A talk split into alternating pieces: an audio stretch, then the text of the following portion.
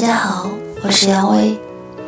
今天我们继续聊无比美妙的痛苦。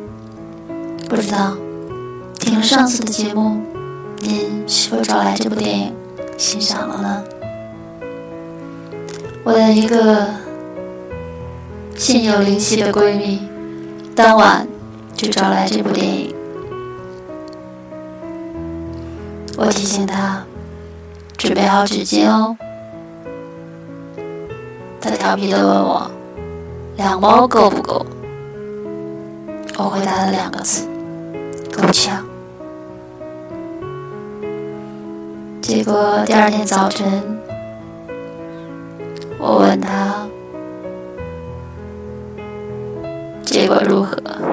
他说：“早晨起来，眼睛还是肿肿的，一夜梦中全是男女主人公。”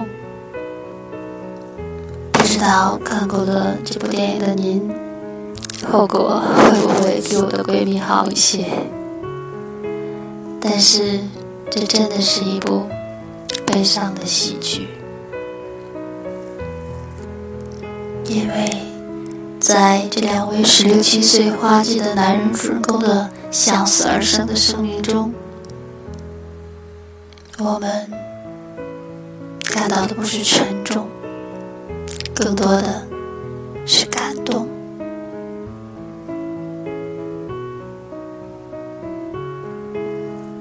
那么，我们接下来就开始分享那些令我们感动的场景吧。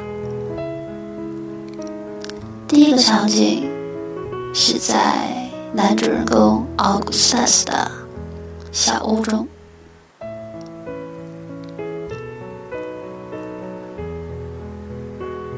他继续追问 Heather 有关他的故事。Heather 以为他还是在问他的病情。奥古斯塔特意提醒他在问他本人的故事。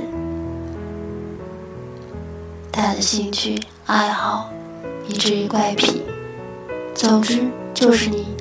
一下子闪出来的那个第一个想法，海德的回答是无比美妙的痛苦。这本书，奥古斯塔斯问他：“书里有僵尸吗？书里有冲锋队吗？”都没有，但是他郑重的告诉海德，他会找来这本书，认真的读一读。